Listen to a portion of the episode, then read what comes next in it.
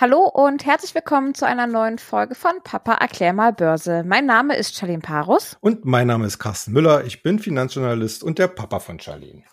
Und aus diesem Grund treffen wir uns hier jede Woche im Podcast, um über die aktuelle Finanz- und Wirtschaftssituation zu sprechen. Wenn ihr noch weitere Börsen- und Wirtschaftsinformationen auch mal unter der Woche von uns lesen möchtet, dann geht doch auf unsere Internetseite www.börse-global.de. Börse natürlich mit UE. Ja, zu Beginn schlage ich vor, dass wir wieder eine kleine Einschätzung zur aktuellen Börsensituation mal von dir einholen. Der DAX, der war ja diese Woche wieder so ein bisschen auf dem Weg nach oben. An den 13.000 Punkten hat er gekn gekratzt, oder geknackt glaube ich noch nicht ganz, aber eben mal dran genau, gekratzt. Genau, genau. Ähm, ja, woher kommt diese neu gewonnene Euphorie? Ja, also äh, das hat natürlich einen ganz besonderen Grund, nämlich in der zurückliegenden Woche wurden die Hoffnungen auf einen baldigen Impfstoff gegen Corona, gegen den Coronavirus wieder ganz äh, äh, stark nach vorne gespielt. Wir hatten ja äh, diese amerikanische Firma Moderna, die ganz vorne im Rennen, Rennen um solch einen Impfstoff mit dabei ist. Äh, die hatte sehr gute Studienergebnisse äh, präsentiert und mhm. drumherum haben auch äh, etliche andere äh, Unternehmen, die bei diesem Rennen halt auch mit da vorne dabei sind, auch ebenfalls positive Meldungen absetzen können. Äh, zum Beispiel eine Biontech ist ja eine deutsche Firma, die aber in Amerika gelistet ist, genauso wie AstraZeneca. Das ist halt ein großer Pharmakonzern, der ebenfalls äh, hier dabei ist und ebenfalls äh, sehr ermutigende äh, Studienergebnisse mitteilen konnte. Das, das Ganze äh, läuft im Prinzip unter dem Aspekt, wir haben inzwischen hat sich oder es hat sich inzwischen eine Gruppe von Firmen, von Pharma- und Biotechnologiefirmen herauskristallisiert, die augenscheinlich sehr weit und sehr schnell vorankommen bei der mhm. Entwicklung eines solchen Impfstoffes und wie wir das ja auch schon in den letzten Monaten hier an dieser Stelle immer äh, gesagt haben, wenn so ein Impfstoff erst einmal vorliegt, dann wird die Börse höchstwahrscheinlich dieses ganze Thema Corona komplett abhaken. Und mhm. äh, es ist auch damit zu rechnen, dass noch bestehende Restriktionen äh, nach und nach äh, auch, ähm, ja, zurückgenommen werden. Und gerade die Verliererbranchen, die wir jetzt immer noch haben, also Touristik, äh, die Kreuzfahrtschiffe, die Airlines, äh, die ganzen äh, Reisebürobranche, äh, alles, was mit Dienstleistungen am Kunden zu tun hat, also außerhalb von Nahrungsmitteln, sage ich mal, äh, die äh, haben natürlich unter solch einem veränderten Umfeld, also sprich Corona mit Impfstoffmöglichkeit, äh, haben die natürlich die Möglichkeit, wieder einen ganz großen Schritt hin zur Normalisierung zu machen. Und darauf wetten die Börsianer jetzt. Und das sehen wir dann halt im DAX mit knapp 13 oder im, im Wochenverlauf fast 13.000 Punkte. Hätte man vor ein paar Wochen nicht gedacht, dass das schon, mhm. schon so weit kommt. Ja. Äh, allerdings warne ich noch ein wenig vor zu großer Euphorie, denn letzten Endes, wenn man sich die Studienergebnisse mal so anguckt und selbst wenn man alle äh, Maßnahmen und Ankündigungen mit in den Topf wirft, was zum Beispiel sogenannte Fast-Track-Zulassungen, also, also Zulassungen auf dem schnellstmöglichen Weg äh, solcher, also so Zulassung solcher Medikamente auf dem schnellstmöglichen Weg sich vorstellen kann, wird es trotzdem wahrscheinlich noch einige Monate dauern. Und äh, da kann ich einfach immer nur sagen, ähm, es ist ein wichtiger Schritt, es ist eine wichtige Perspektive, aber wir haben jetzt natürlich auch noch die, die Sommerpause, wie ich sie mhm. ja auch immer nenne ja. und worüber wir ja auch geredet haben, haben wir ja trotzdem noch vor uns. Äh, jetzt, jetzt natürlich insgesamt auch mit Blick auf die Berichtssaison, die ja eigentlich ganz vernünftig angefangen hat, ist das natürlich schon noch ein bisschen noch so ein kleiner Euphorieschub oder, oder zumindest positiver Schub.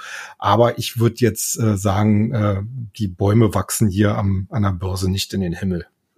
Okay, das heißt, war eigentlich nur mal so ein kleiner Hüpfer gewesen.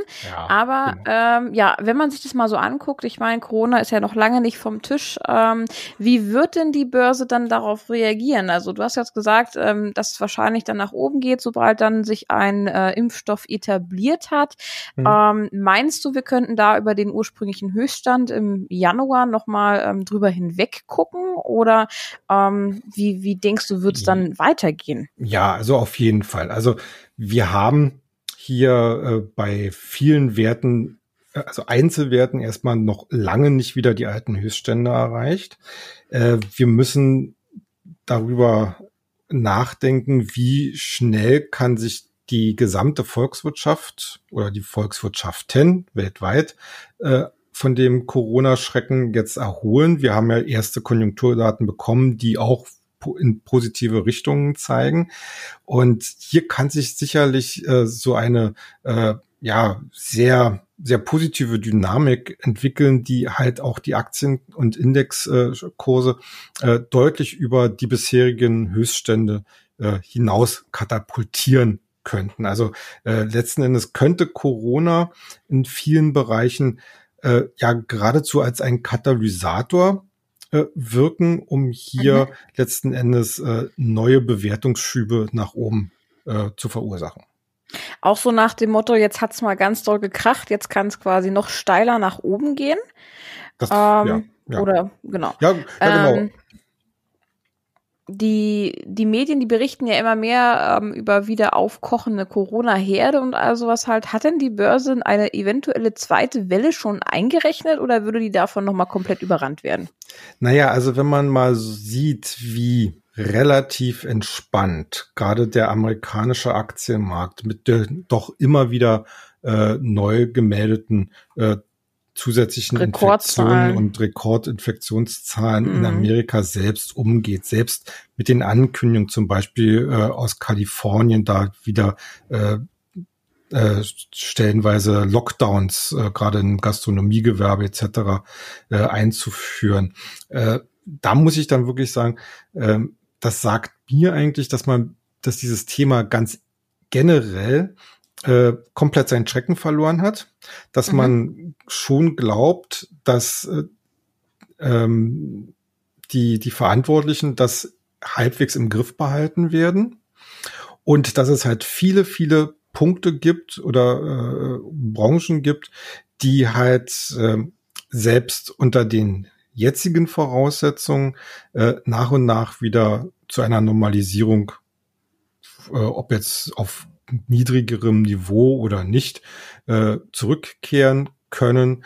Und äh, das allein ist letzten Endes schon mal Anlass genug, um jetzt hier nicht wieder fluchtartig äh, aus dem Markt herauszugehen. Wir hatten ja auch schon mal darüber gesprochen, dass noch ganz, ganz viele, äh, ja, äh, ich glaube, was hat man gesagt, äh, vier Billionen Dollar, die herausgezogen worden waren während des Corona-Crashs und äh, die immer noch nicht zurückgekehrt sind. An, an von Anlegern meinst du? Von Anlegern, und, genau. Ja. Genau, von Anlegern. Und äh, natürlich nach so einer Erholungsrallye, diese, diese erste Phase einer Erholungsrallye, äh, gibt es natürlich jetzt Gewinnmitnahmen. Das sieht man auch, dass es so eine gewisse Plateaubildung gibt bei, bei vielen Werten und auch Indizes. Aber ich bin mir relativ sicher, dass wir spätestens im Herbst hier äh, egal ob es da jetzt eine zweite Welle, wie auch immer die aussehen mag, gibt, äh, dass wir hier trotzdem weiterhin ein vorteilhaftes Börsenumfeld haben. Hm. Weißt du, was mein Eindruck so ein bisschen als Laie ist? Ähm, Corona, ja. klar, ganz schlimme Sache, aber ich habe das Gefühl, der Markt hat da keine Lust mehr drauf. Der. Ich finde, der reagiert ein bisschen träge auf die ganzen Sachen, als ob er das schon alles, ja, hat sich jetzt so dran gewöhnt, es ist jetzt so, ja. da kommt mal da die Meldung, dort die Meldung, das interessiert ihn irgendwie gar nicht mehr, ist so mein Empfinden. Ja, also da hast du vollkommen den richtigen Eindruck. Äh, und das ist eigentlich so, wie Kapitalmärkte generell funktionieren. Äh, wenn man jetzt mal allein wenn ich allein mal aus meiner Erfahrung äh, oder auf meine äh, 20, 25 Jahre Börsenerfahrung zurückblicke, wir hatten haufenweise Anlässe, die äh, die Märkte in einem ersten Augenblick richtig durcheinandergewirbelt haben. Ja, mhm. wo es, wo es äh, alle möglichen Ängste, Sorgen und sonst was gab. Also äh, Syrien, äh, Öl, ähm, wir hatten die Russland-Krise, wir hatten die Euro-Krise, wir hatten die Finanzkrise, äh, wir, wir hatten neue äh, wir hatten ja diesen chinesisch-amerikanischen Handelsstreit, den es ja immer noch gibt. Ne? Wir haben Nordkorea als Atombedrohung, wir haben äh, den Nahen Osten mit, äh, mit dem Iran. Äh, das mag alles so auf Wochen- und äh, Tages- und Wochenbasis, wenn es dann mal so äh, auf dem auf die Schlagzeilen oder in die Schlagzeilen kommt, äh, mag das immer mal so äh, kurzfristig für einen kleinen Schock sorgen, mal mehr, mhm. mal weniger. Also Corona war halt ein größerer Schock, äh, ganz sicher.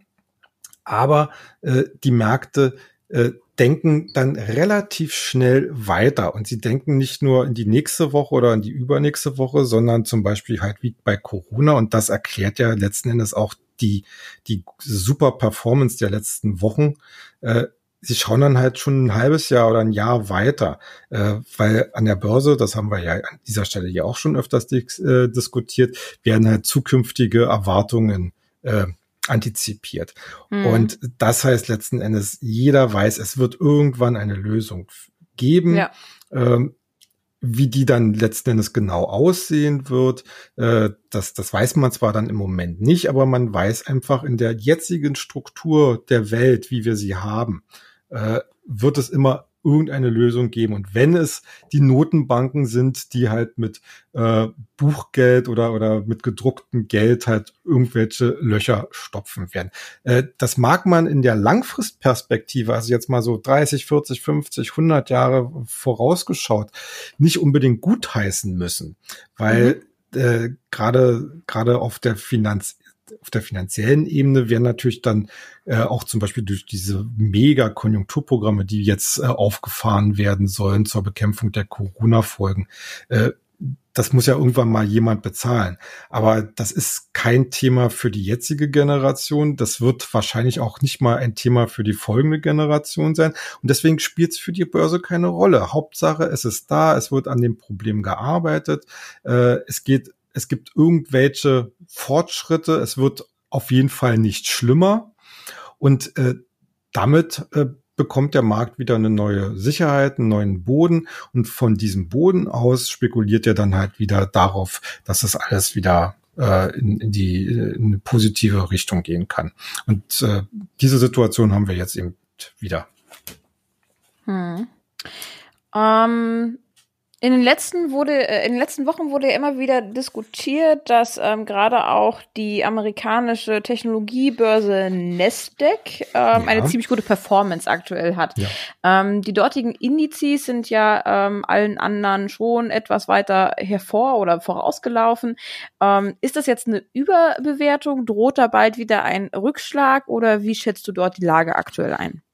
Ja, also äh, Tatsache ist wirklich, also die äh, Technologiebörse Nasdaq äh, an der Wall Street äh, hängt momentan wirklich äh, je, fast die, jeden anderen Index äh, in der Welt oder äh, ab.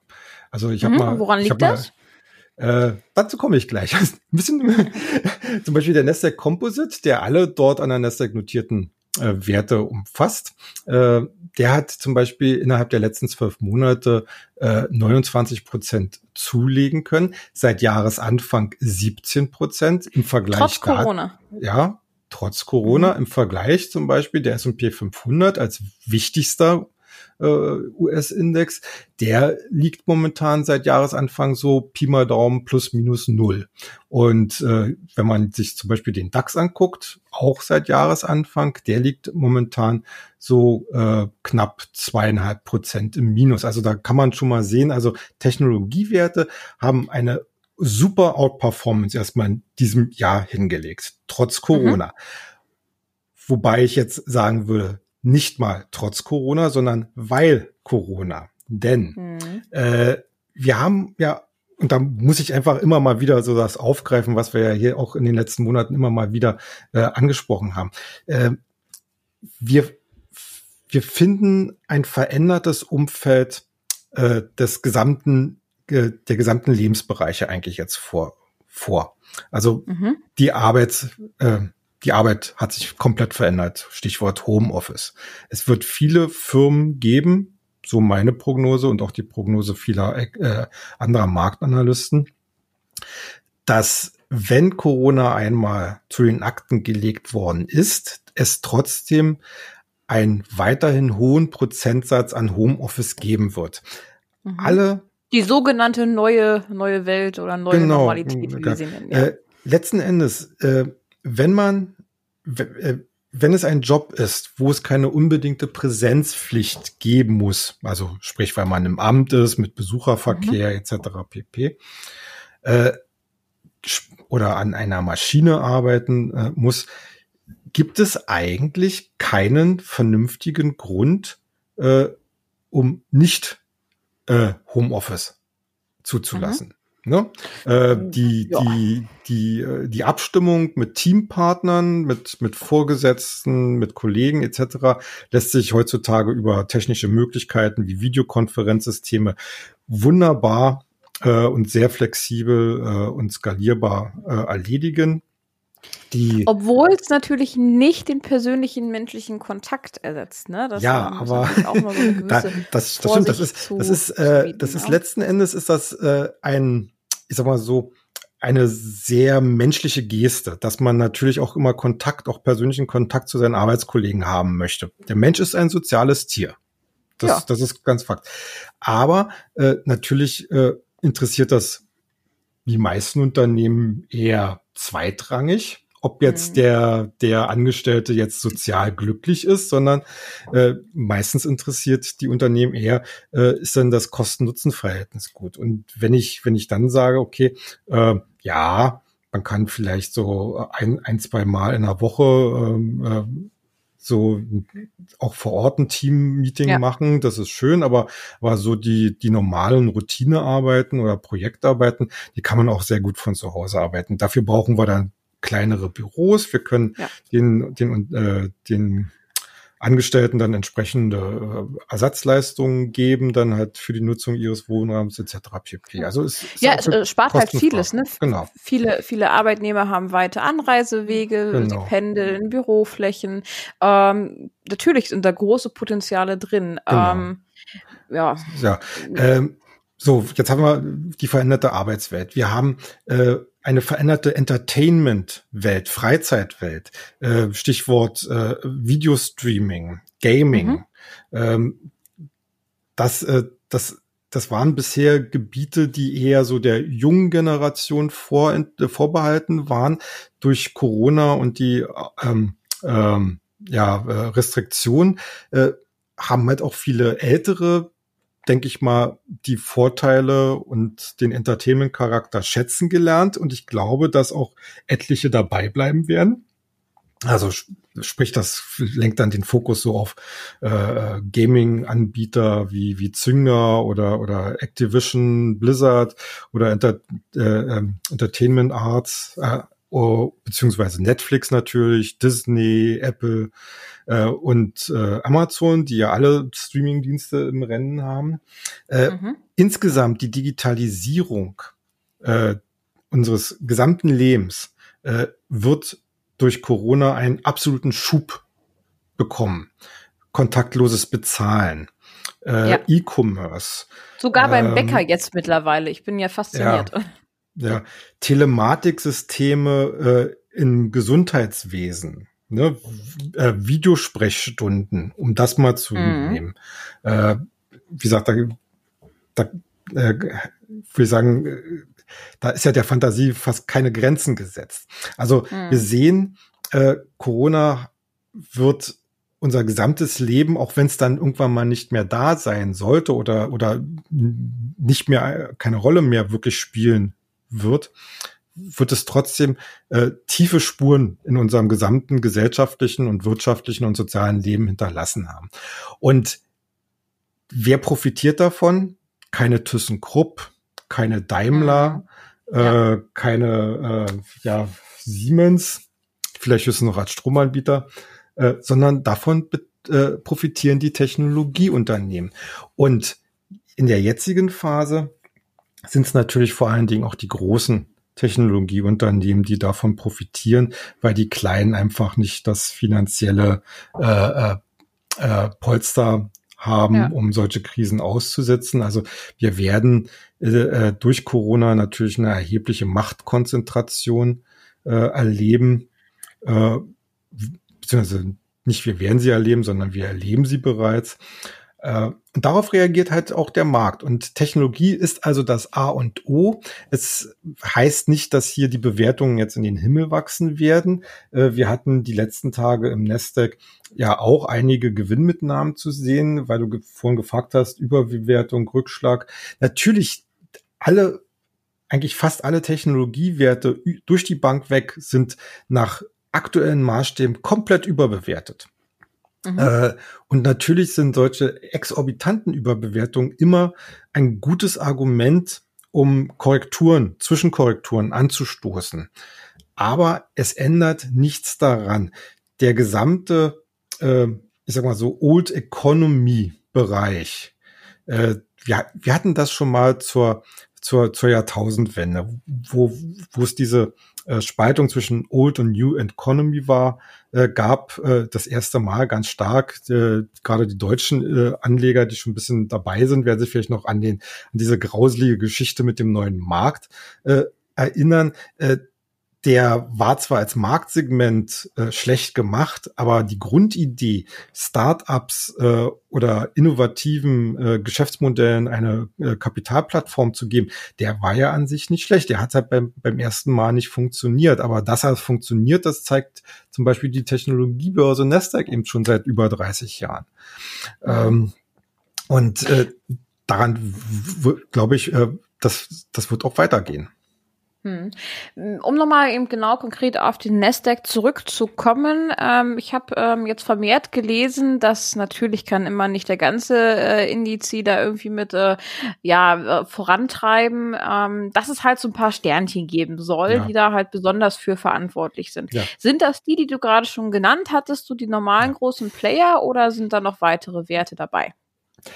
Also äh, ja, also es sind erstmal die, die ganz großen, äh, die, äh, die ich auch jetzt gerade schon mal äh, genannt habe. Also äh, wie gesagt, eine Facebook, eine Microsoft, äh, äh, Netflix äh, ist auch mit dabei, äh, dann Alphabet, Schrägstrich Google, äh, dann Apple natürlich. Dann gibt es noch einige äh, Werte, äh, an der Nasdaq, die natürlich für besondere Furore sorgten in den, in den letzten Monaten. Äh, da kommen wir wieder auf unser absolutes Lieblingsthema Tesla, ne, als E-Mobility-Pionier, die äh, die Zahlen sind jetzt leider schon ein paar Tage alt, aber die haben in diesem Jahr über 300 Prozent Gewinn gemacht. Ja, mhm. also Kursgewinn ja. gemacht. Äh, ja. Zoom äh, Zoom, diese, diese Videokonferenzplattform, ebenfalls 300 Prozent. Dann haben wir Amazon, äh, die, glaube ich, 80 Prozent äh, zugelegt haben. GD. Das ist ja fast noch wenig gegenüber ja, den anderen genau, beiden. Genau, ja. GD.com, das ist, das ist ein, äh, das ist ein, Jap äh, ein chinesischer äh, E-Commerce-Anbieter, äh, der aber in Amerika gelistet ist und äh, natürlich auch davon profitieren kann, der ebenfalls im hohen zweistelligen Bereich äh, zulegen konnte. Und äh, da gibt es, wie gesagt, diese, diese Handvoll äh, Aktien, die den Index nach oben gezogen haben und, und in dieser Handvoll, oder beziehungsweise zwei Hände voll, äh, und zwischen diesen zwei Hände vollen gibt's halt dann noch mal diese fünf, sechs ganz, ganz großen Werte, äh, die ich anfangs gesagt habe, also Microsoft, Amazon etc., äh, die inzwischen mehr als 20 Prozent der Marktkapitalisierung im Nasdaq 100 ausmachen. Das mhm. sind, das sind Zahlen, äh, die, die man sich eigentlich früher nie hat vorstellen können. Mhm. Ja, äh, weil ich gerade gerade so sagte, äh, Zahlen, die man sich nicht vorstellen kann. Ich, ich will das noch mal ein bisschen in, in eine gewisse Größenordnung bringen. Also äh, meine kleine Schätzfrage an dich: Was glaubst du denn, wie groß das Bruttoinlandsprodukt von Deutschland pro Jahr ist? Hm. Das Bruttoinlandsprodukt, ja, das also misst ja, glaube ich, die komplette Wirtschaftsleistung, ne? Genau, also alles, genau, was im genau. Land erwirtschaftet wird. Okay, ich glaube so um die zwischen drei und vier Milliarden, glaube ich. Ah, da bist du schon mal sehr gut, da liegst du sehr gut, sogar am oberen Ende deiner Schätzung, nämlich mhm. bei äh, 3,8 Milliarden Dollar. Let, äh, Aber schon so Jahr. in den Okay, letztes Jahr, weil dieses ja, Jahr ist ja jetzt kein ja, gutes Beispiel. Ja, ja. Nee, nee, aber, aber das wird jetzt hier nicht so massiv dann einpressen. So, zweite Schätzfrage. Äh, ja. Was glaubst du, wenn die, die fünf größten Technologiewerte an der Nasdaq, wie hoch ist deren aktuelle Marktkapitalisierung? Ja, wenn du schon so fragst, dann kann es ja eigentlich nur mehr sein. Ähm, ja. Es wird wärmer. Sieben Milliarden vielleicht? ah, auch, auch nicht schlecht geschätzt. Also nach meiner letzten äh, Zählung waren es 6,5 Milliarden Dollar. Also daran kann man mal sehen, also die fünf größten Technologieunternehmen, und das kann man jetzt wirklich mhm. mit ganz, ganz vielen Ausrufezeichen versehen, äh, bringen mehr Wert an der Börse zusammen, also fa fast doppelt so viel Wert an der Börse zusammen, wie Deutschland in einem Jahr an Wert produziert. Das ist atemberaubend. Das ist einfach nur mhm. atemberaubend.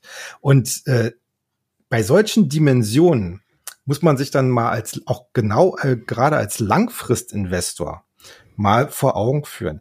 Bei solchen Dimensionen, was juckt mich dann, wenn es kurzfristig mal eine Zwischenkorrektur von 10 oder 15 Prozent mhm. gibt. Gar nichts. Weil ich weiß, diese Werte äh, müssen überall, in allen Portfolios müssen die drin sein, gerade bei den institutionellen äh, äh, Anlegern. Und diese Firmen stellen die wirtschaftliche Zukunft generell dar im Rahmen mhm. der nicht mehr aufzuhaltenden Digitalisierung. Und deswegen muss ich sagen, gehören die eigentlich mehr oder weniger in jedes Depot. Hm. Ja. Das ist ja auch so ein bisschen das Thema. Ich glaube, wir hatten uns da auch schon mal so drüber unterhalten, dass viele Leute, wenn eben diese kurzfristigen Schwankungen, mal eine kleine Krise, gut, jetzt vielleicht nicht wie Corona, aber eben mal so eine andere saisonale mhm. Schwankungen oder was auch immer, dass sie halt sofort wegrennen, ihre Sachen verkaufen und mhm. äh, dann mit Verlusten teilweise rausgehen. Ne? Eigentlich ist das ja total blöd. Eigentlich muss man ja. die Sachen meiner Meinung nach nur aussetzen, weil ja, jede Krise geht vorbei und wir sehen es jetzt ja gerade auch wieder an der schlimmsten Krise, die zumindest ich in meinem jungen Leben bislang so aktiv mitbekommen habe, geht's danach ja teilweise sogar besser weiter. Ja, also, also hier geht's natürlich wirklich dann darum, dass man äh, natürlich muss man jetzt nicht, wenn man, wenn man hier schon ganz großartige Gewinne äh, angehäuft hat, muss man natürlich jetzt nicht äh, äh auf Teufel komm raus äh, drin bleiben bei solchen Sachen. Mhm. Aber meistens ist es ja so, und das haben wir ja auch bei Corona gesehen, da geht's extrem schnell. Ne?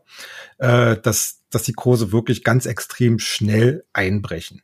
Und mhm. äh, da quasi diesem Einbruch hinterherhecheln und dann auf Teufel komm raus, wie du das schon so schön gesagt hast, äh, noch, noch zu verkaufen und rauszugehen, äh, das ist dann halt wirklich der äh, äh, schlechteste Weg. Weil wenn man dann gibt, dann gibt man eigentlich Stücke her, äh, die, die man eigentlich durchaus noch halten könnte. Äh, jetzt ist es wirklich bei solchen Krisen und den folgenden Erholungsphasen natürlich so, äh, man sollte auf einer, auf der einen Seite natürlich immer mit Absicherungen arbeiten. Wir hatten ja auch schon mal über das Thema Stop-Loss hier geredet. Ja. Äh, wir hatten auch darüber geredet, dass man hier gerade in Erholungsphasen in mehreren Stufen investieren sollte. Und ich muss einfach mal sagen, also wenn man einen gesunden Grundstock hat, äh, wo man dann halt nicht unbedingt dann auch in die Verlustzone kommt, äh, dann sollte kann man solche Krisen auch durchaus aussitzen und dann zusehen, dass man irgendwoher frische Liquidität äh, sich beschafft und dann solche Rückschläge einfach dazu nutzt, um dann weiter aufzustocken. Das mhm. ist Gut. Äh, genau.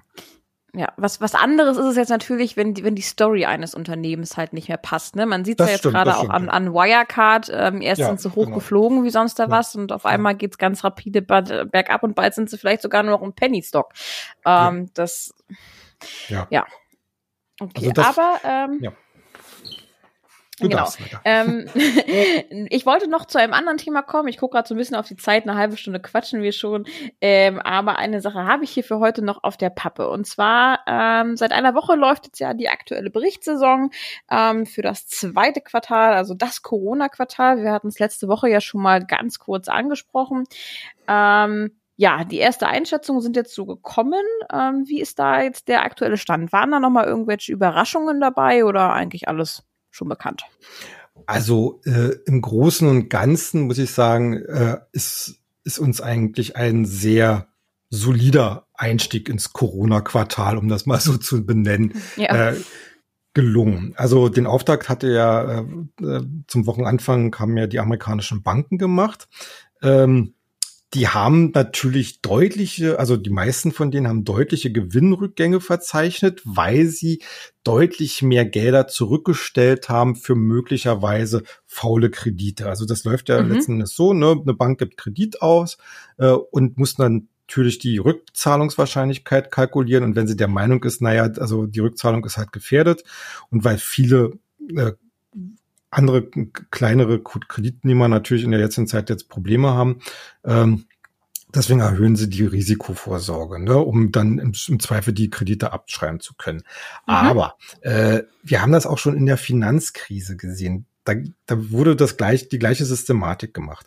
Und am Ende äh, des Liedes war es so, dass viele der Banken halt ihre Rückstellung erstens nicht komplett oder nicht so stark ausschöpfen mussten, beziehungsweise dann in den Folgequartalen die Rückstellung wieder deutlich zurückfahren konnten, was dann sich als Gewinnboost herausstellte. Insgesamt mhm. äh, haben aber die Ergebnisse generell gezeigt. Also die gerade die amerikanischen Banken haben furchtbar gut äh, von der jetzigen Marktlage, von der hohen Volatilität äh, äh, am Aktienmarkt, von dem vielen Handel profitiert, weil die kriegen ja dafür Gebühren, wenn sie entsprechende Aktienkäufe und Verkäufe dann halt abwickeln. Und äh, also das war insgesamt wirklich ein ganz, also unter den gegebenen Voraussetzungen ganz solides Quartal. Und es bleibt eigentlich bei meiner persönlichen Einschätzung, dass man zumindest ein oder zwei amerikanische Banken, wenn man sich im Bankensektor äh, überhaupt engagieren möchte, äh, sollte man auf jeden Fall ein oder zwei der US-Vertreter äh, im Depot haben. Äh, meine persönlichen Favoriten sind dabei äh, JP Morgan und äh, Goldman Sachs. Ähm, eine zweite äh, sehr positive Überraschung fand ich bei PepsiCo. Ähm, um mal jetzt hier noch einen Einzelwert rauszugreifen. Äh, PepsiCo macht ja nicht nur in Softdrinks, sondern auch in Snacks. Also wirklich ähm, die Pepsi, also ich Ja, richtig die Pepsi, die Pepsi. ja. Okay, ja. Der, der Konkurrent von Coca-Cola, Coca-Cola ja, berichtet ja. übrigens nächste Woche. Also da wird's auch ah, nochmal okay. spannend. Mhm. Äh, und PepsiCo hat auch bei seinen Zahlen dank eines sehr soliden Snack-Geschäftes äh, positiv überraschen können. Fand ich, fand ich mhm. eigentlich ganz gut. Insgesamt von allen Unternehmen, die man bisher so, also aus, aus der zweiten und dritten Reihe so bisher gehört hat, muss man einfach mal sagen, ja klar, Corona hat tiefe Spuren hinterlassen, aber da war nirgendswo bisher sowas von, von Panik äh, äh zu hören. Äh, die meisten haben zwar sich nicht getraut, jetzt ein, äh, schon wieder einen Ausblick zu geben, äh, für, für das laufende Jahr oder für, also für das Gesamtjahr. Aber zwischen den Zeilen konnte man schon äh, gewissermaßen erkennen, dass es, dass man eigentlich erwartet, dass jetzt im zweiten Halbjahr äh, wirklich eine Stabilisierung und auch wieder Verbesserung eintreten kann. Das halte ich persönlich für eine äh, unwahrscheinlich wichtige Botschaft äh, an den Markt und das haben wir ja auch äh, in den entsprechenden äh, Indexständen äh, jetzt gesehen.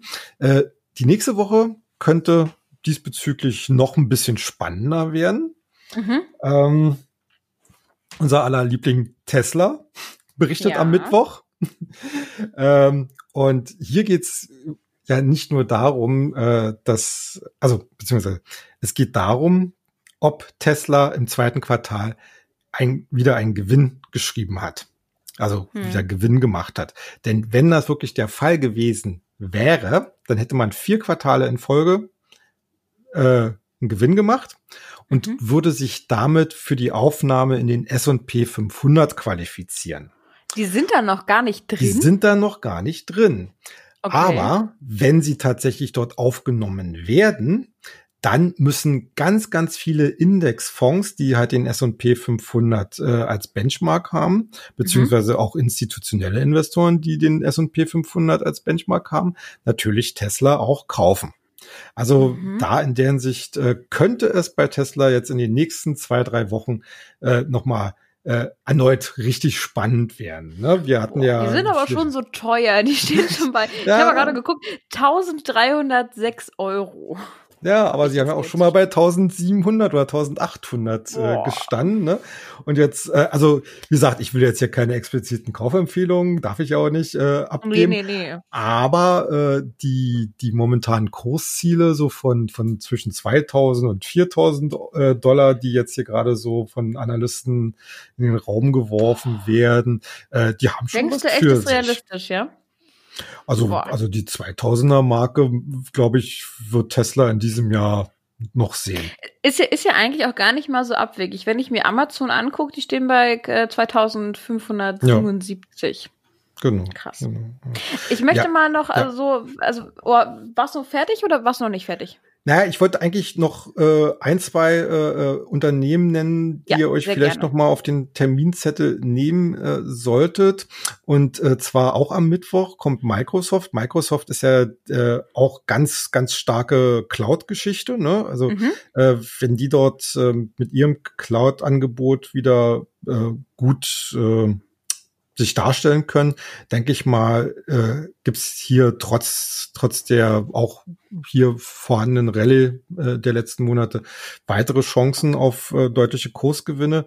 Und am Freitag kommt natürlich Amazon. Amazon ist auch Cloud wie auch E-Commerce. Also das sind so die die zwei Werte, äh, die ich jetzt äh, auch ein bisschen äh, im Auge behalten würde. Hm, okay. So, jetzt sagst du wieder. Ja. Dann habe ich nämlich noch eine Frage zu unserem Wikifolio. Und ja. zwar, du hast ja eingangs auch gesagt, ne, gerade so Airlines und die Kreuzfahrtgesellschaften und wie sie nicht alle heißen, sind ja mhm. so ein mhm. bisschen immer noch der Verlierer ähm, in dieser ganzen Krise. Und ja, mich macht's immer so ein bisschen hibbelig, wenn ich rote Zahlen in meinem Depot sehe. Ja. Ähm, einfach mal, um das Thema nochmal anzusprechen du denkst, die Airlines, also wir haben hier zum Beispiel in unserem Wikifolio haben wir American Airlines, genau. Carnival und Norwegian Cruise. Genau. Ähm, alle drei schreiben rote Zahlen. Ja. Ähm, warum sind die da drin? Also, also, vielleicht für mich und für die anderen natürlich. Ja, also äh, das stimmt. Also in unserem äh, Podcast äh, äh Musterdepot haben wir die drei, äh, sogar die drei Reedereien, Carnival, Royal Caribbean und Norwegen ähm, mhm. und auch American Airlines. Bei allen dreien äh, ist, oder beziehungsweise äh, Nee, fangen wir mal mit American Airlines an. Ähm, American Airlines ist natürlich äh, eine ganz klare Wette darauf, auch auf Normalisierung des Flugbetriebes. Ähm, wir haben jetzt in, im Flugbetrieb äh, international immer noch äh, sehr starke Restriktionen mit Maskentragen, Abstände etc. pp. Äh, viele Destinations dürfen noch nicht angeflogen werden.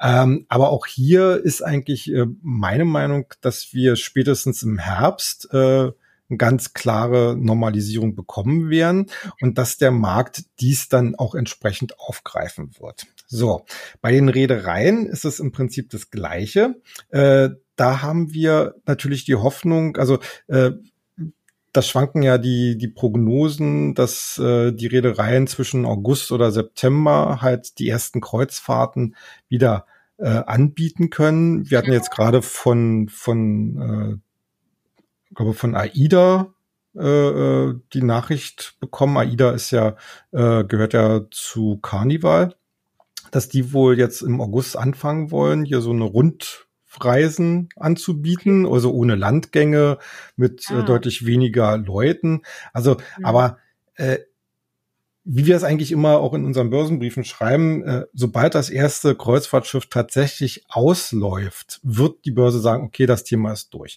Also wenn dieses erste Schiff jetzt natürlich nicht plötzlich gleich wieder zum Corona-Hotspot wird, das, ja. das möchte ich jetzt mal wirklich sagen. Aber ja.